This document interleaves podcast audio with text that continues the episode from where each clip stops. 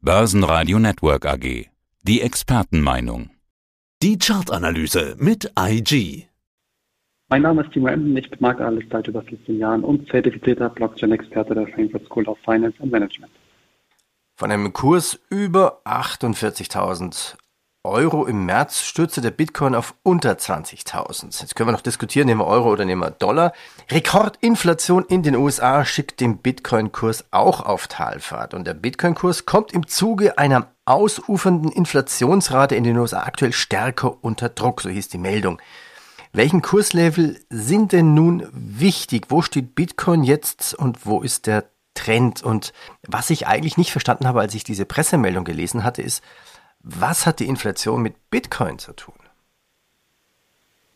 Ja, Stand heute steht der Bitcoin knapp unter der 21.000 Dollar Marke, also roundabout 20.800 Dollar pro Einheit.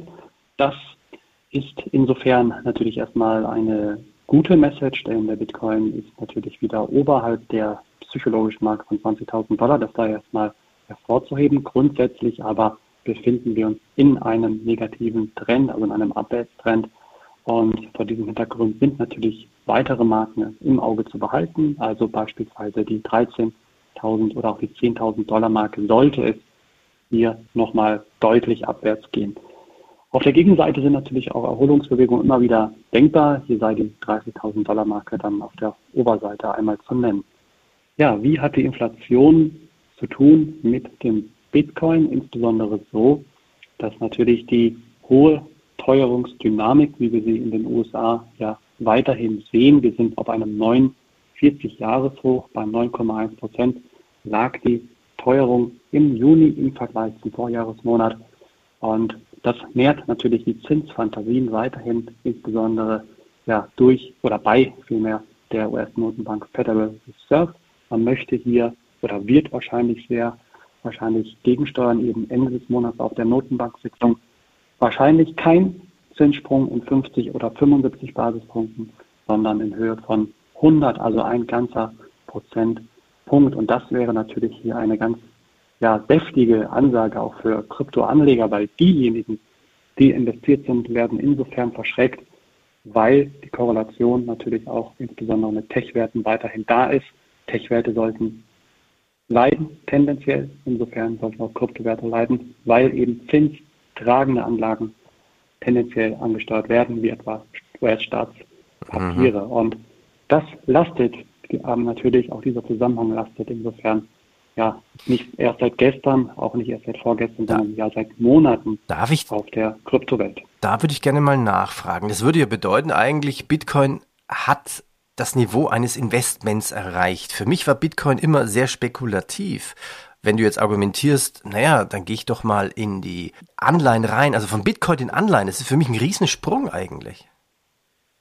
Definitiv. Ich kann mir auch eher weniger vorstellen, dass das die meisten Anleger machen werden. Ich gehe eher davon aus, dass Kryptoanleger dann in sogenanntes Cash gehen, also ihre Position liquidieren. Und letztendlich sind natürlich auch US-Staatsanleihen ja wahrscheinlich weniger attraktiv für insbesondere auch Anleger, die vielleicht etwas jünger sind. Und ich gehe eher davon aus, dass das natürlich dann auch ein Investmentvehikel für diejenigen Anlegerklassen sind, Anlegergruppen sind, die vielleicht etwas auch schon länger am Markt agieren, auch etwas traditioneller unterwegs sind. Und letztendlich sind das auch zwei verschiedene Paar Schuhe, das ist schon richtig. Man kann die beiden Assetklassen auch gar nicht wirklich miteinander vergleichen. Wir haben es ja auf der einen Seite hier auch mit US-Staatsanleihen äh, zu tun, die ja eben, wie der Name schon sagt, vom Staat herausgegeben werden und zinstragend sind. Auf der anderen Seite haben wir es hier mit Krypto-Assets, Kryptowährung im Fachjargon sind es Krypto-Assets zu tun, die natürlich auch hier einer staatlichen Kontrolle eben nicht unterliegen. Also auch hier auch von der Risikohöhe, Intensität natürlich deutlich höher zu bewerten als eben ja, US-Staatsanleihen, die natürlich auch Risiko mit sich bringen, ganz klar aber längst nicht so hoch wie Kryptoassets. Wie ist denn die Tendenz bei den anderen Kryptowährungen? Ja, vielleicht kannst du ein paar aufzählen. Wie ist die Stimmung für Ethereum? Erholt sich das ein bisschen? Man kann schon sagen, unterm Strich ist die Stimmung einfach schlecht. Auch insgesamt im Kryptomarkt mit einer Marktkapitalisierung ja auch jetzt mittlerweile weit von einer Billion US-Dollar. Wir waren zum Vergleich im November äh, bzw. Oktober äh, vergangenen Jahres ja bei fast drei Billionen US-Dollar. Also ähm, man kann hier von einer sogenannten Sippenhaft sprechen. Das heißt, steigt der Bitcoin oder fällt der Bitcoin, orientiert sich der Gesamtmarkt eben auch daran. Also beispielsweise Ethereum, die zweitgrößte nach Marktkapitalisierung, aktuell bei ungefähr 1200 Dollar pro Einheit. Dann haben wir es eher mit Stablecoins zu tun, die nach der Marktgröße dann sich an Bitcoin und Ethereum dranhängen. Eine weitere wäre beispielsweise Binance Coin oder auch Cardano. Aber auch hier sieht es ähnlich aus. Hier gibt es ein paar Unterschiede. Natürlich fällt der ein oder andere Altcoin etwas stärker als der Bitcoin. Zumindest in der Vergangenheit war das der Fall. Und äh, das wird möglicherweise auch ähm, in den kommenden äh, Monaten immer wieder zu, zu, beobachten sein, dass ja etwas, sage ich mal, weniger gestandendere Assets dann auch potenziell eher unter einem Kursverlust leiden. Also der Bitcoin beweist dann vor diesem Hintergrund, kann man schon fast sagen, in Anführungszeichen relative Stärke. Schauen wir uns ein paar aktuelle Meldungen noch an. Da gab es eine Richtung EZB, da gibt es einen EZB-Report und der hält Bitcoin-Mining-Verbot für wahrscheinlich. Wieso soll Mining verboten werden? Das ist doch eines der grundtechnischen Elemente, um überhaupt mitmachen zu dürfen. Absolut, das wäre ein harter Schlag aufs Konto, das muss man schon so sagen, wenn das durchgeboxt werden würde. Aber wir haben hier natürlich mit einer Debatte zu tun, die ja auch schon seit eben nicht Monaten, seit Jahren ja auch eine, eine Tagesordnung nahezu ja schon ist. Bis heute hat man es nicht geschafft, es zu verbieten. Und der Hintergrund ist natürlich insbesondere oder sind ja auch die ja, Richtlinien in puncto Energie oder auch CO2-Bilanz, dass man diese reduzieren möchte. Und natürlich versucht man jetzt, ja, ich sage mal, durch jeden Strohhalm zu greifen, auch aus Sicht der Politik, um zu schauen, wo kann eben CO2 eingespart werden, was benötigen wir für unser alltägliches Leben, was ist lebensnotwendig, was ist wahrscheinlich we weniger wichtig. Und hier hat man natürlich ein besonders großes Auge eben auf die Kryptowelt geworfen, ja auch schon seit längerer Zeit, weil man natürlich auch nicht nur die ja, CO2-Bilanz sieht, sondern natürlich auch die Investmentrisiken. Und das ist ja ein gefundenes Fressen, vor allem für die Politiker. Meiner Meinung nach an den Haaren mehr oder weniger auch herbeigezogen. Man muss das Ganze auch mal in Relation setzen. Wenn wir ähm, beispielsweise die oder den den Stromverbrauch, den CO2-Verbrauch, äh, beziehungsweise hier konkret den Stromverbrauch des Bitcoin-Netzwerkes mal in Relation auch mit anderen äh, Dingen setzen, beispielsweise der, ja, den Klimaanlagen oder den Klimaanlagen Stromverbrauch für US-Amerikaner oder, oder auch andere Dinge, dann wer gehen mir einem mehr oder weniger auch die Augen auf. Also die Bitcoin-Welt ist hier eigentlich ein kleiner Fisch und man darf nicht vergessen, mit welcher fantastischen Technologie es wir auch hier weiterhin zu tun haben, welche Welten auch das Bitcoin-Netzwerk oder generell die Kryptowelt hier auch eröffnet. Und ein POW-Verbot, also ein Verbot des Konsensmechanismus Proof of Work, wäre ja ein de facto Bitcoin-Verbot, weil eben der Bitcoin ja auf besagter Technologie basiert. Und mhm. das ähm, sind Bauchschmerzen für die, für die kommenden Jahre immer wieder, aber ich glaube nicht hier an ein POW-Verbot, also ein, an ein de facto Verbot von Bitcoin. Jetzt kommt eine gute Meldung. Die kommt von Bloomberg. Kosten für Bitcoin Mining sind gesunken. Die Kosten, um einen Bitcoin zu schürfen, sind laut Bloomberg zufolge von 24.000 US-Dollar Anfang Juni 2021 jetzt auf 13.000 US-Dollar gesunken. Das würde bedeuten, hey, Mining lohnt sich jetzt wieder.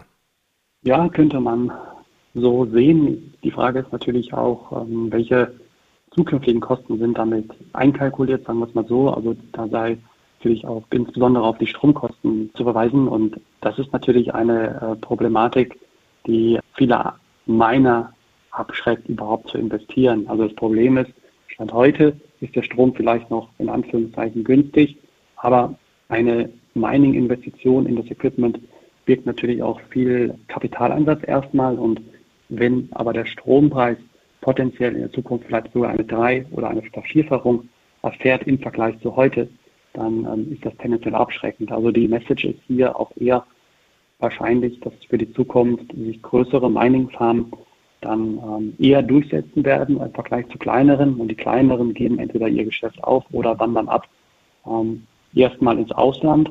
Da wiederum ist natürlich die Frage, wo ist der Strompreis relativ günstig und oder könnten diese sich an größere Mining-Farmen eben anhängen. Also insgesamt glaube ich schon, dass man hier eine ja, Aussortierung auf oder weiterhin hohem Terrain, weiterhin hohen Level sehen wird und eher eine Ausdünnung am Markt im Mining-Sektor passieren wird. Mhm.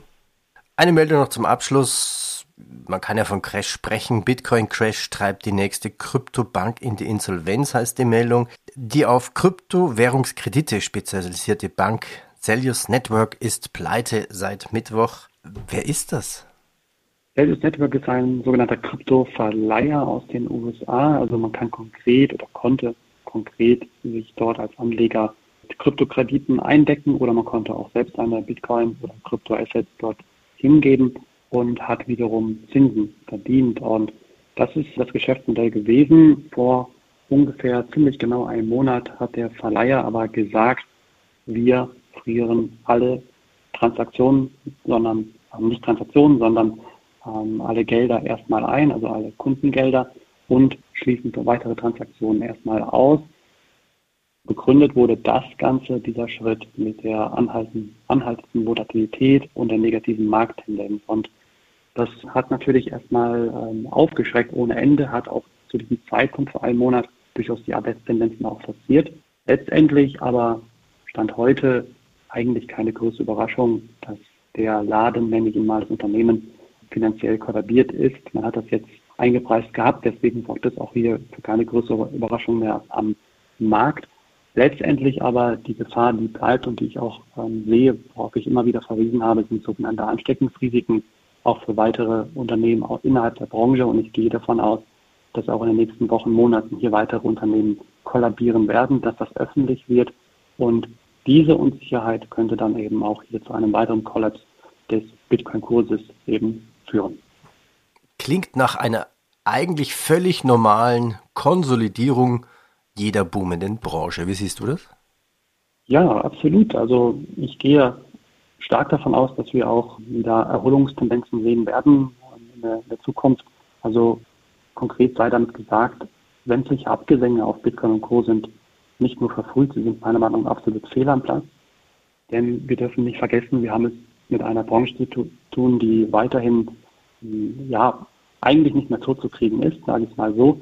Sie ist zu stark gewachsen in den vergangenen Jahren und mittlerweile, wie wir es ja auch gesehen haben, wird sie ja ernst genommen, eben auf höchster politischer Ebene in puncto Regulierung. Wir sind an der Wall Street angekommen, Coinbase beispielsweise als Unternehmen, aber es gibt eben auch produktspezifische Produkte, wie beispielsweise ein Bitcoin ETF oder auch Bitcoin Futures.